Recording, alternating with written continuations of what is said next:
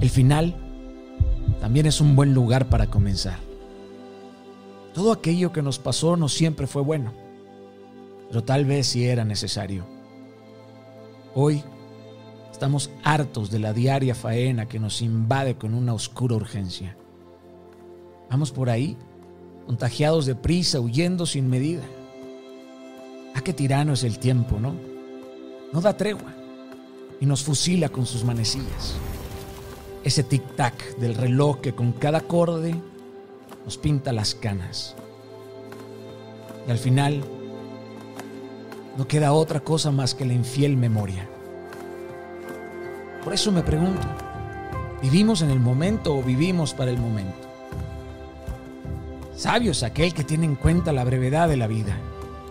Querido, querida, siempre puedes determinar quién eres, eclipsar tu pasado. Siempre puedes determinar cómo será tu existir y tu existencia en el minuto que viene, no en el minuto que ya pasó. Que no es eterno todo aquello que no se empieza. Porque para los que luchan siempre se hace corto el tiempo y para los que solo esperan, nada llega. Preferibles son las heridas del intento, saltar. Preferible eso a una vida gris, hacer un casi. Y te pregunto, ¿cómo será el tiempo que nos queda por perder? ¿Cuánto tiempo perdido cabe en el orgullo, en el miedo, en el hubiera? Absurdamente queremos regresar a aquel momento donde no contestamos la llamada, donde no enviamos la carta, donde no pedimos perdón donde no dijiste, heme aquí, donde la viste partir de la mano de alguien más y no fuiste por ella. ¿Te das cuenta? Duran más nuestros rencores que nuestros pasos. Somos un parpadeo, una sombra que desaparece. El cielo permanece y nosotros solo acontecemos, porque todo cede ante el tiempo. El río que se hizo valle, el valle que se hizo montaña, la montaña descarapelada que se hizo acantilado, el acantilado que se hizo cueva, todo cede ante el tiempo. Las hazañas que se hicieron olvido, la juventud ante la vejez fría. El tiempo no cede ante las riquezas ni los reinos, ni la fama ni el ingenio. El tiempo no cede ante la paz ni ante la guerra, el tiempo no cede ante la belleza ni la honra. Un día el mar está tranquilo, otro embravecido y el cielo se desploma, el tiempo no cede ni cederá estás muriendo un poquito. Y eso siempre será bueno, siempre y cuando uno acepte con gratitud morir un poquito. Poco a poco esperando el ocaso, pero también provocando el amanecer.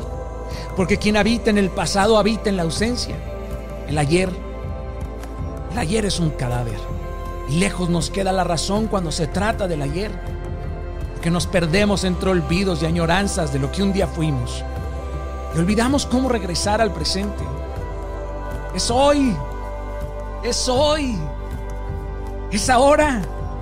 Hoy despierta como Dios te trajo al mundo.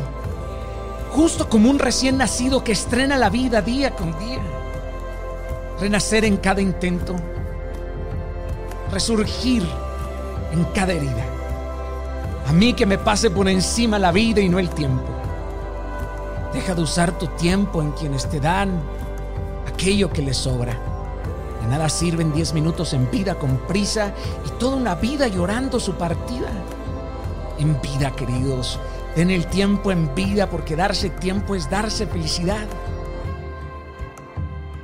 Hoy, hoy, hoy duerme como Dios te trajo al mundo, sin rencores, sin angustias, sin amargura, sin tristezas sin mentiras, sin lágrimas, porque el mañana, el mañana no te pertenece.